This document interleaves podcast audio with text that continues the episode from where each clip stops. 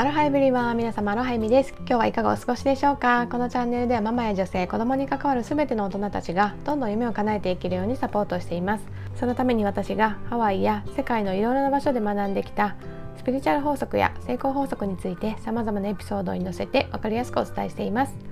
私たち大人がまずどんどん夢を叶えて輝いていけることでその姿を見る子どもたちもきっと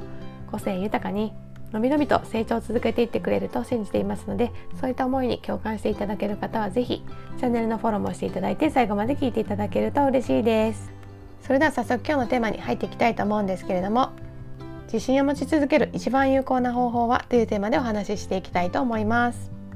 もしあなたが自信を持ってね自分の人生を生きていきたいそんな風に思った時どんなことに気をつけていったらいいと思いますか？これはですねあなた自身の心の声に従っていくこと。そしてその声に従って行動し続けること。こんな風になります。これはね私最近本当に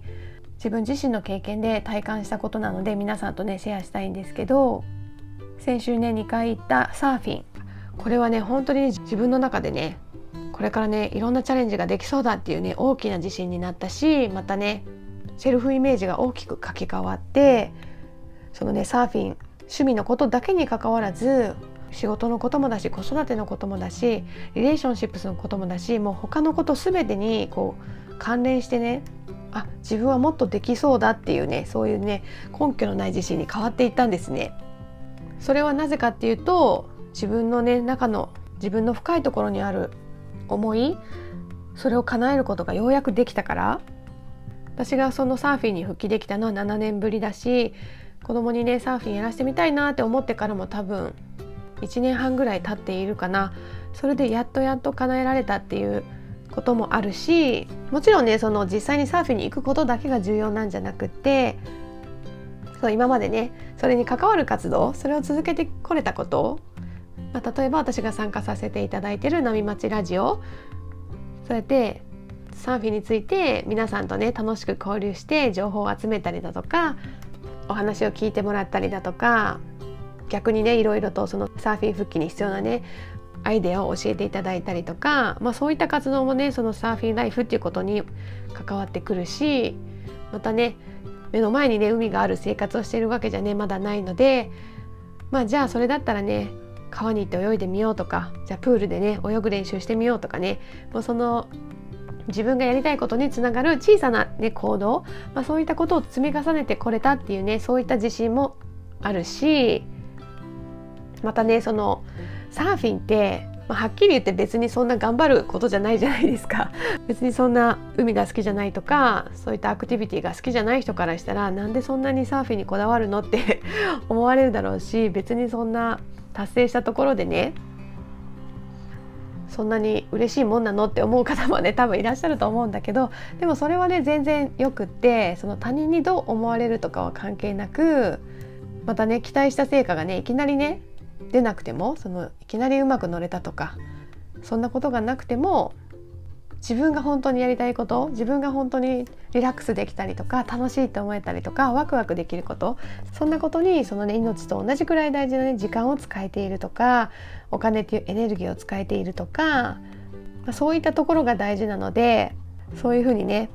他人の目を気にせずに自分の心の声に従って行動できたそういった時にやっぱりね自信っていうのはね生まれてくると思うんですね。それをねコツコツと続けられた時そんな時にねあなたにとって自信を持ち続けるね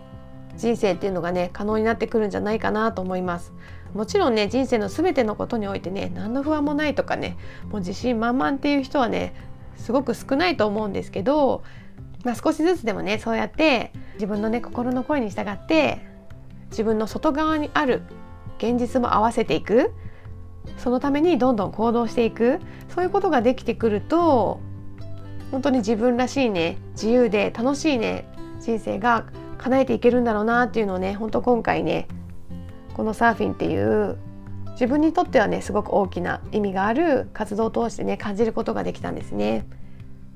私の場合はその出産して子供ができてもアクティブでいるとかスポーツを楽しむとか若々しくいるっていうことを証明するものがサーフィンでもあるし、まあ、自分にとっては瞑想のようなねリラクゼーションでもあるのでそんな大きな波を乗れるわけじゃないんだけどもう小さい波でもいいからとにかくね自分の大好きな海の中で時間を過ごすとかそれで波の上を滑って自然とね一体化している感覚を味わう、まあ、そんな感じ。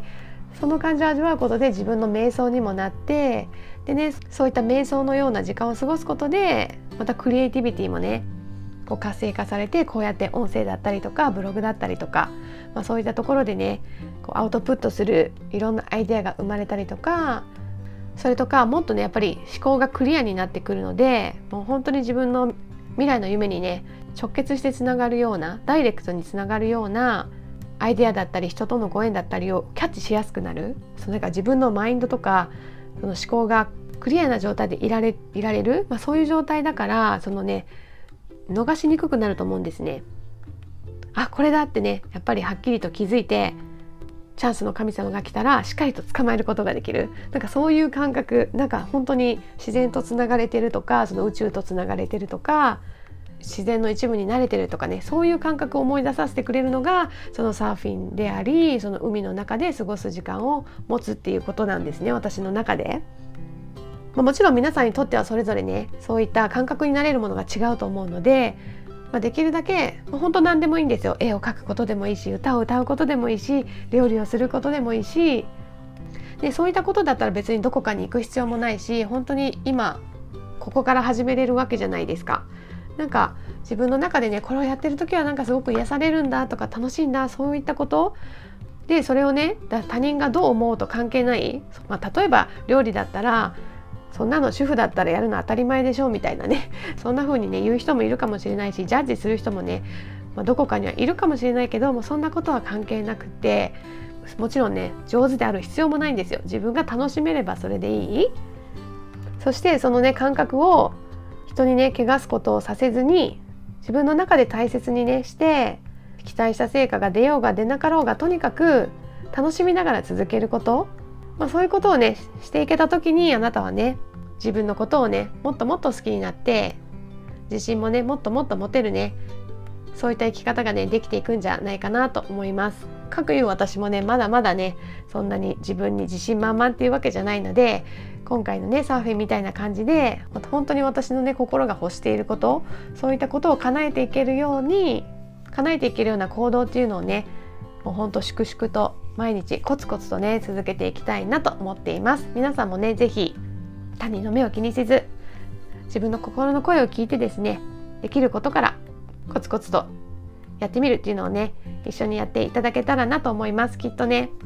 そうしていくことであなたのね自信も取り戻されてきてあなたのねトラウマだったり過去が癒されてきて少しずつね夢に近づける人生になっていくだろうしセルフイメージもねどんどんね大きくなって叶えられるね夢っていうのもねどんどん大きくなっていきますので是非一緒にこれからも楽しくやっていきましょう。というわけで今日も最後まで聞いていただきありがとうございました。皆さん今日もハッピーでアロハな一日をお過ごしください。ではでは。